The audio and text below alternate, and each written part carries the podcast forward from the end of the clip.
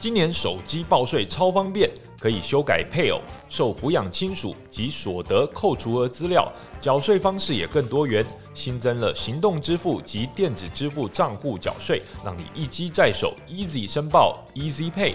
而且在家手机报税，除了安心防疫，还有机会把大奖抱回家哦。详情请见台北国税局官网以及税务小精灵的脸书粉丝专页。提醒您，国税局不会打电话通知退税。若接到疑似诈骗电话，请小心求证或拨打一六五反诈骗专线洽询。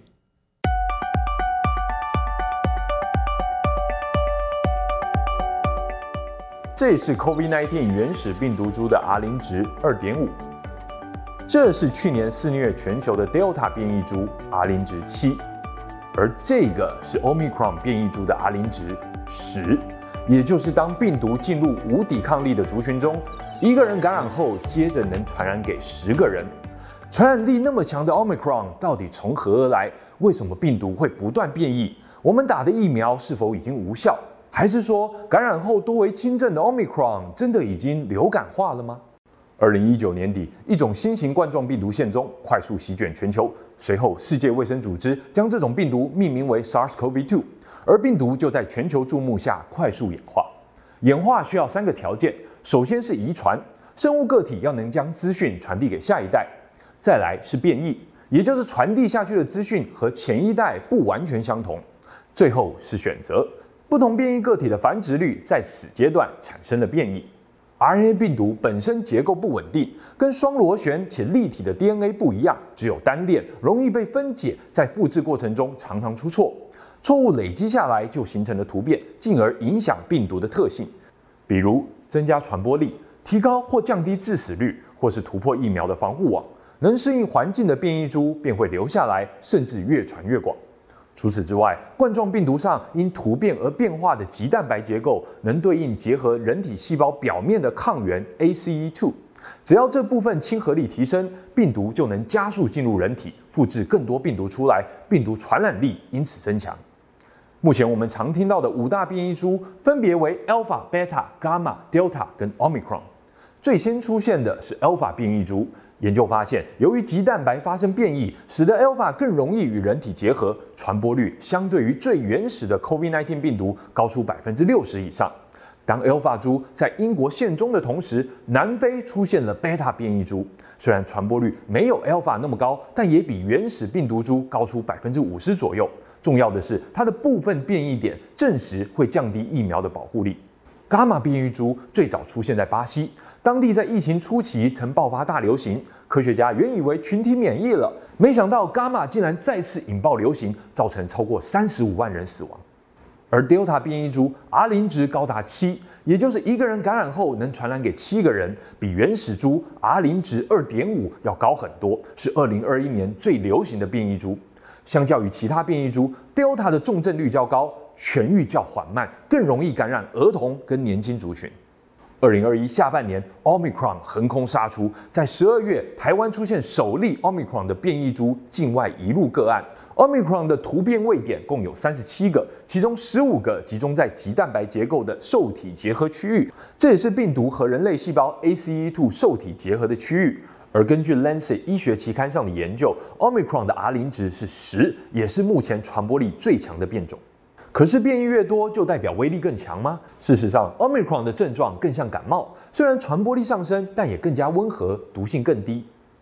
让我们再回到冠状病毒进入人体细胞的步骤。如先前所说，当冠状病毒利用表面棘蛋白上的受体结合域与人体细胞的 ACE2 受体结合后，其中一个路径是利用人体细胞的 TMPRSS2 蛋白酶切断棘蛋白，以彻底进入感染细胞。有趣的是，在二零二二年初，有两份重量级研究登上《自然》期刊，证实 Omicron 变异株毒性较弱。第一份研究发现，Omicron 的变异株不太知道怎么利用 TMPRSS2 蛋白酶去切断棘蛋白，弱化了感染人体和自我复制的能力。另一份研究则发现，Omicron 进入肺部引起重症的几率相对较低，病毒主要停留在上呼吸道，所以症状也类似感冒。诶，这不是蛮好的吗？不不不，因为症状变轻，更不易察觉，所以病毒更容易传播出去，在短时间内造成更多病例。就好比台湾近期再次爆发大规模本土疫情，主要的病毒株就是 Omicron 的亚型 BA.2。虽然单日确诊数破千，但超过百分之九十九都是无症状和轻症。Omicron 目前拥有五种亚型，包括 BA.1、BA.2、BA.3、BA.4 跟 BA.5，其中 BA.1 有十五个棘蛋白突变的位点，而 BA.2 则有九个。虽然 BA.2 的传播率比 BA.1 提高了百分之四十，但目前并没有证据显示病毒的危害变得更严重。诶，这也不代表我们再也不需要疫苗的保护力了。二零二二年三月，《Lancet》刊登了一篇 Omicron 的研究，结果显示，与未施打疫苗相比，有追加施打 mRNA 疫苗的人呢，住院风险下降了百分之七十八。